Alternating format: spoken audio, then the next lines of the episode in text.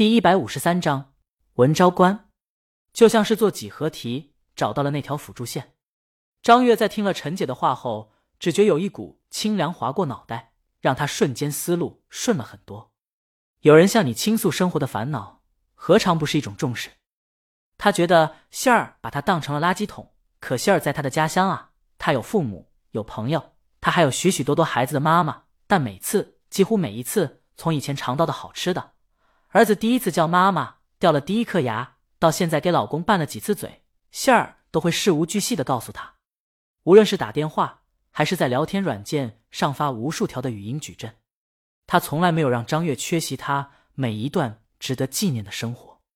反倒是张月因为工作累，周而复始，可以粘贴复制一整年的每日生活，让他变得麻木，无话可说，不想说，懒得说，只能听，然后听得烦。明明是他在杏儿的生活中缺席了。既然张月不想分享自己的生活，好，杏儿就不断说，告诉张月自己生活中每一个细节。在这段渐行渐远、渐无书的过程中，他在走远，杏儿始终在把他们往一起拉。然而他在抱怨，在嫉妒。曾经在大学的时候，杏儿说什么是最好的朋友？最好的朋友就是我愿意把我看到的东西、遇见的事儿一股脑的告诉你，我不必组织语言。不用担心有话说错了，因为说错了你也知道我是无心之失。然后消息发出去后，我不必等你回，因为我知道你看的时候一定会回。现在呢，张月违约了，他用一个笼子把自己关起来，还嫌弃杏儿不进来。他昨天甚至还对了杏儿，说他听像我这样的人感同身受是咎由自取。这，张月的心让人攥紧了。来来，我敬你一杯，当丢我儿子赔罪了。王大爷举起酒杯，以茶代酒。江阳，边儿去！王老头儿太阴险，在这占他便宜呢。王大爷想了想，反正就那么个意思。他一口干了，那滋味不知道的，还真以为是酒呢。他们一人守着一口痰盂一样的锅涮羊肉，在餐桌上，王大爷长吁短叹，去这一趟精神病院对他刺激挺大的。王大爷觉得不能养鸟了，也不能当笼中鸟，要把自己放开。可唱戏吧，每天在公园里对着一群老熟人唱，挺没意思的。他还是想穿上行头，正儿八经的登台唱戏。他还希望自己这一身的本事能有个传人，这样就算疯了也没有遗憾。江阳就算了，他跟祖师爷估计得有夺妻之恨，当不了传人。江阳放下筷子，我懂了。王大爷就是想为自个儿奋斗一生的京剧事业再添砖加瓦，增加点生命力。我觉得你还是安心养老吧。不说大爷这一把年纪了，现在想登台唱戏，跟整个戏剧团没什么区别。得弄行头，找老师，还得租剧场。最后来看的都是大爷大妈，您收钱呢？没几个人不收钱呢。您图什么呢？图您儿子是影帝，钱多烧的。有那点钱，还不如按时足额交税呢。对了，你儿子没偷税漏税吧？王大爷很无语。你还是操心你媳妇吧，我媳妇我早问了。当然，江阳觉得戏曲也不是不能玩，他以前玩游戏《神女劈关》还火了一阵呢。王大爷他们要能这么整，还挺好玩。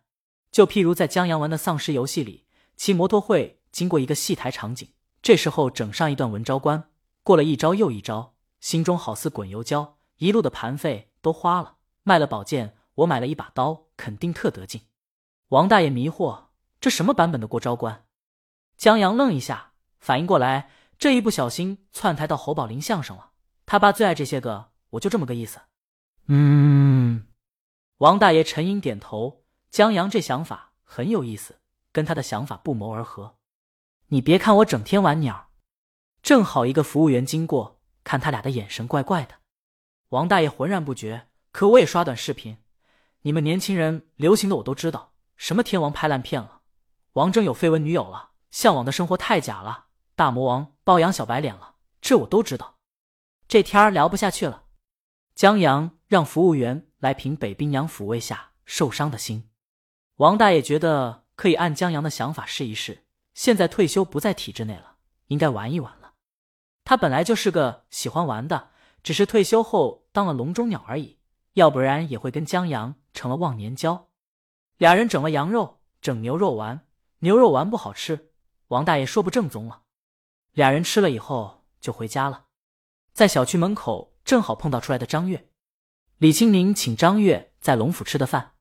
张月现在知道大魔王的成功不是随便来的了，即便在周末，大魔王的时间也是安排满的。早上练习什么乐器，做什么运动，下午练什么乐器，他有一个严格的时间规划表。留给张月的只有每周六日早上一个半小时的上课时间。不过，他见鲤鱼预留的陪老公时间挺长的，这是真爱啊！